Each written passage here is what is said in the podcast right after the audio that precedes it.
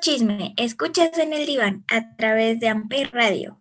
Pláticas domingueras de neurociencias, psicoanálisis, debates, mitos y salud mental. Apto para no psicólogos. ¿Qué onda? ¿Cómo están? Nosotros somos Mariana, Silvia, Benja y Yam. Y esto es Chisme, escuchas en el diván. Sí, lo prometí es deuda. Ya por fin les traemos el programa que tanto esperábamos. Así es, ya por fin traemos el tan aclamado programa de asesinos seriales en México.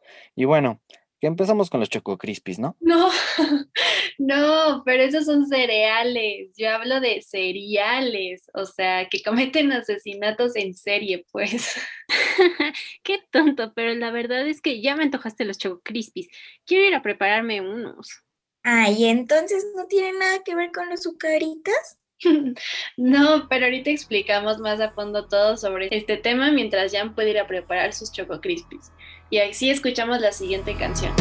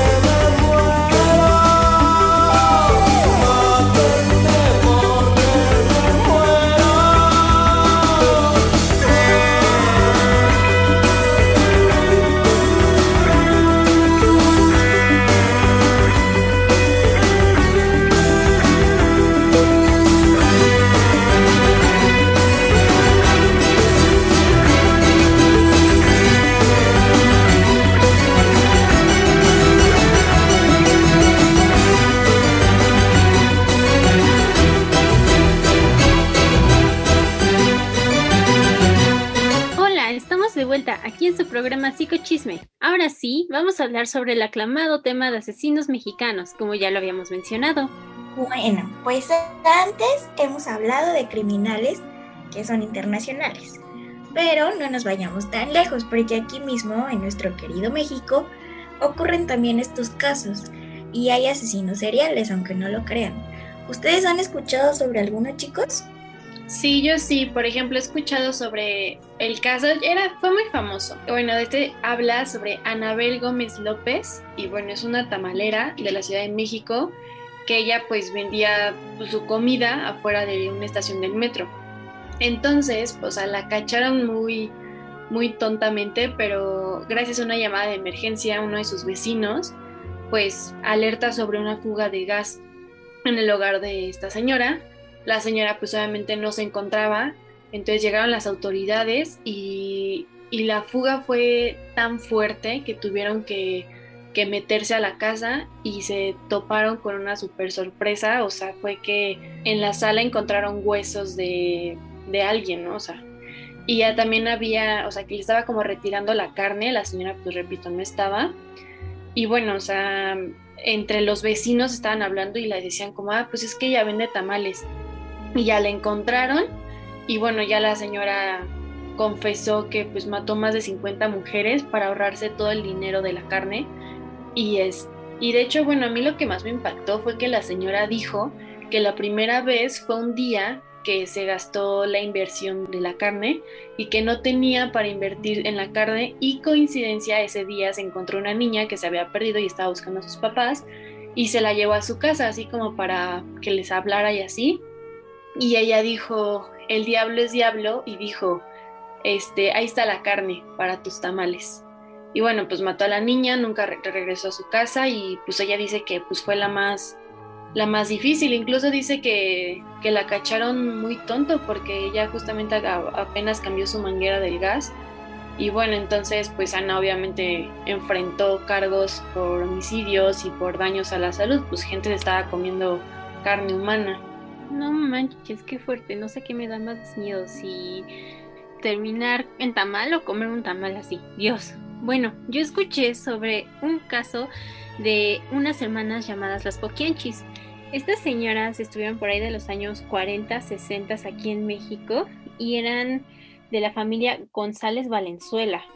Se dice que aproximadamente mataron como a 150 mujeres.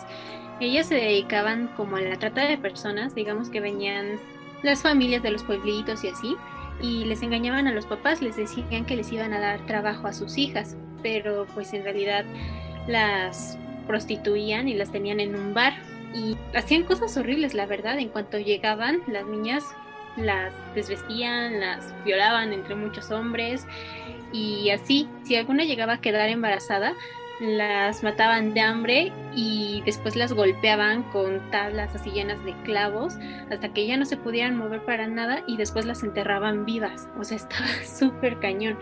Y pues no trabajaban solas, también tenían como a algunos cómplices hombres que eran quienes se encargaban algunas veces de seducir a chicas o de secuestrarlas y llevarlas ahí con ellas, con las poquianchis.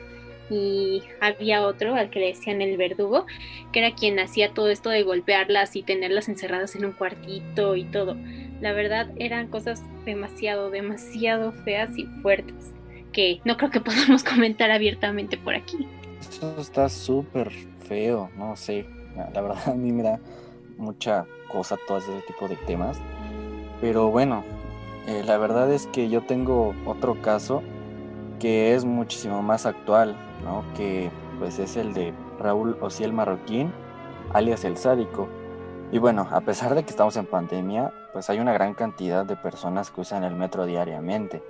Y tan solo pensar que alguno de nosotros alguna vez pudo tener contacto con alguien así como lo es él, bueno, como lo fue él porque sigue vivo. Eh, pues la verdad es que da escalofríos, porque él nació en Tampico, Tamaulipas, y cursó la carrera de, médico militar, ¿no? Y pues ya después tuvo otros cargos en el ejército, pero pues se salió después. Eh, cuando se salió buscó como trabajo y todo eso, pero pues no, no, no encontró realmente y el que encontró pues lo despidieron casi luego luego. Entonces pues se vino a la Ciudad de México eh, por ahí del 2005, 2006 y se distinguía porque todas sus víctimas de él eran homosexuales. Él en ese entonces tenía 25 años, eh, mataba a todas sus víctimas con una extrema violencia.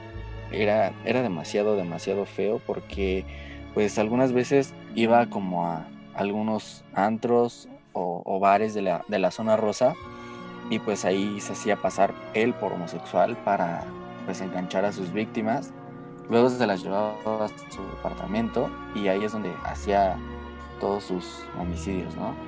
Hay otras veces que eh, pues llegó a, incluso a secuestrar. Primero como que investigaba un poco a la víctima y pedía el rescate de acuerdo a lo que podría pagar la familia, ¿no? O sea, la verdad está súper, súper, súper loco este tipo. Algo muy importante es que hay veces que los desmembraba o, los, y los metía en bolsas negras y los dejaba generalmente en el metro chabacano y así. Pues como era una bolsa, pues la gente pasaba alrededor y no sabía lo que tenía, ¿no? Hasta que empezaba a oler feo y todo ese tipo de cosas. Total de que pues a este tipo lo agarraron las autoridades y lo sentenciaron a más de 200 años de cárcel, algo que es demasiado curioso y, que sí es como para ponerte a pensar, es de que después de que le hicieron la, la entrevista de pues por qué lo hizo y todo, él dijo que no se arrepentía de nada de lo que había hecho y de tener la oportunidad lo volvería a hacer, solo que hubiera tenido mucho más cuidado para no ser atrapado, ¿no? Pero seguiría cometiendo los mismos homicidios y de lo único que se arrepentía es de lo que pasaba a su familia en ese momento. Entonces, no sé, yo creo que sí está súper cañón este caso, ¿no? ¿Ustedes cómo ven? Ay, no, imagínate, tener a un asesino cerca, como dijiste. Y de hecho esto me hizo recordar un caso que a mí me impactó muchísimo. Es un caso que conocí hace años y es sobre Oscar García Guzmán, mejor llamado el monstruo de Toluca. Pues básicamente él fue muy conocido porque la fiscalía ofrecía una gran recompensa por información que facilitara pues su captura básicamente. Y él también fue conocido porque se mantenía activo en las redes sociales eh, cuando pues era buscado por todo el país. De hecho, él era una persona que que siempre mostraba como mucho desafío con las autoridades y siempre posteaba en sus redes sociales que no podían atraparlos y que la policía de México pues era una basura porque no hacía bien su trabajo, entonces era muy egocéntrico en ese sentido, presumiendo que pues nadie podía capturarlo y se sentía de hecho él realizado en el papel de asesino en serie. De hecho hasta colgaba o posteaba en su perfil de Facebook las fichas policiales de búsqueda de tres jóvenes desaparecidas que él había eh, asesinado. Y pues las mostraba básicamente como si fueran su mayor trofeo. También esta es como la historia, todo comienza con la historia de una chica que fue desaparecida y sus papás se preocuparon mucho porque pues ella iba a la universidad y no regresaba. La chica se llamaba Jessica Jaramillo. Y el día en que ella desaparece, pues sus padres reciben un mensaje después de que ella sale de la universidad, pues ella iba a casa de Oscar. Sus padres no tuvieron como ninguna sospecha rara porque, bueno, su padrastro y su mamá, porque su papá pues se llamaba Oscar, entonces pensaron que se referían a ese Oscar y no al monstruo de Toluca. Básicamente, eh, pues eh, el día que, Jessica desaparece, sus padres deciden eh, recordar el hecho de que un día ella les comentó que también había otro Oscar en su vida y se, se, encontraba pues en la misma universidad que ella. Pero ella les comentaba que él tenía como comportamientos raros hacia ella y que a veces sentía que él la acosaba.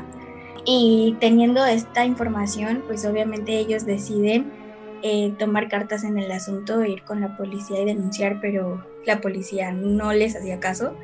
Así que van a la misma casa del chico y se quedan ahí afuera esperando tres días o un poquito más, que pues él básicamente saliera y dijera algo sobre el paradero de su hija, porque pues la fiscalía decía que ellos no podían hacer nada sin una orden de cateo.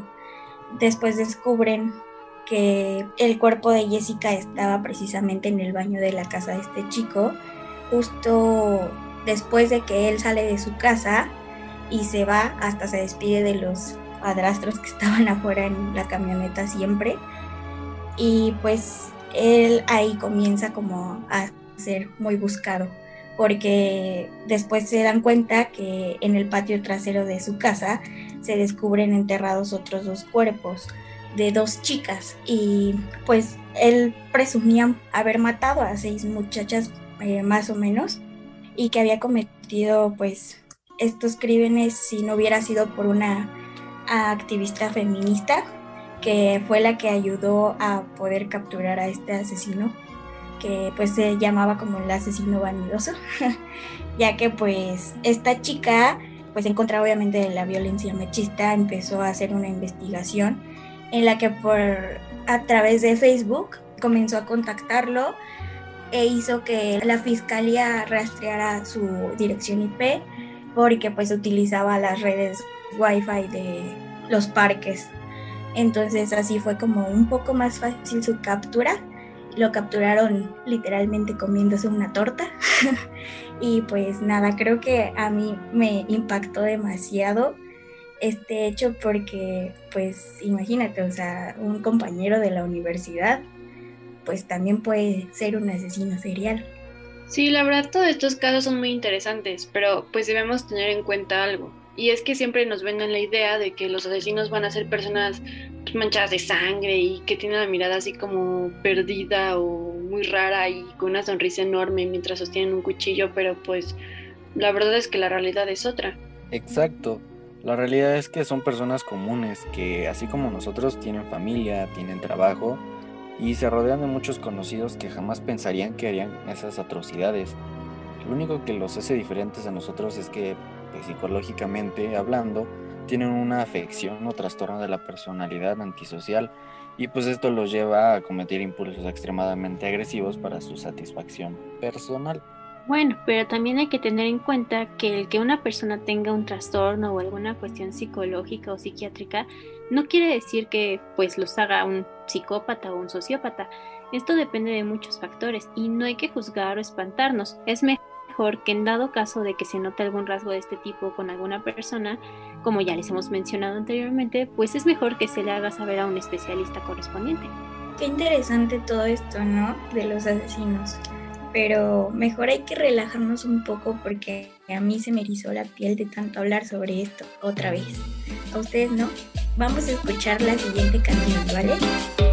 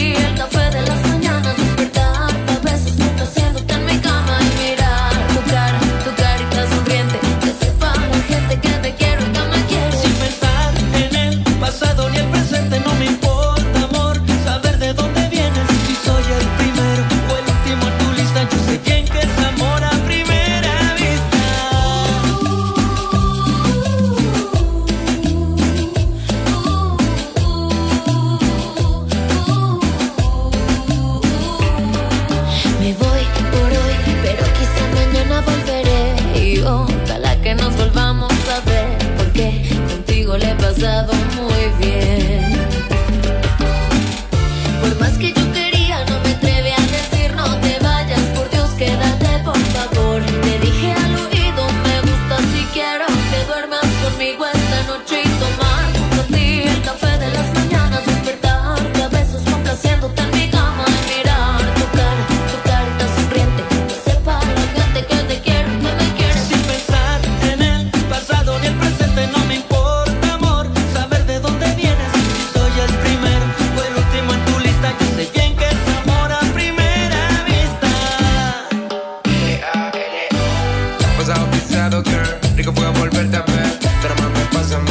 do botão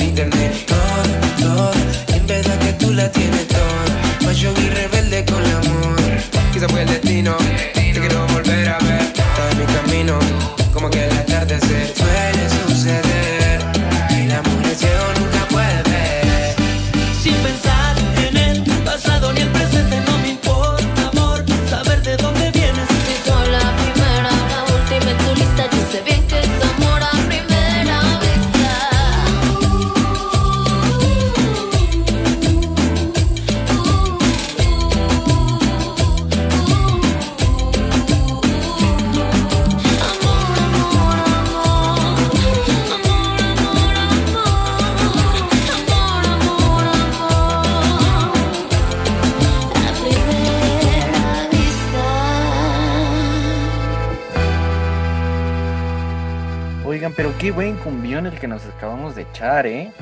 Oigan, chicas, la verdad es que este tema estuvo súper interesante porque, pues, a quién no le gustan las historias de asesinos seriales, ¿no? Ya sí, realmente me encantó hacer ambos programas. Lástima que es muy poquito tiempo el que tenemos para hablar de ellos, porque no se imaginan la cantidad de casos que me sé de esto y pues supongo que ustedes también. Realmente sabemos de estos asesinos seriales porque son los más sonados por la gran cantidad de gente que han matado, o pues su modus operandi tan famoso, ¿no? Pero en realidad no sabemos cuántos más hayan estado a nuestro alrededor. Pues bueno, esto ha sido todo por el psicochisme de hoy. Ahora les dejamos a ustedes que decidan cuál será el siguiente psicochisme. ¿Qué les parece? No se olviden que tenemos una cita para nuestra próxima sesión en su programa Psicochisme por Amper Radio, en el cual ahora tú decides el tema. No se lo pierdan. Escríbanos en nuestras redes sociales. Nos pueden encontrar en Instagram y Facebook como Amper Radio. Hasta la próxima.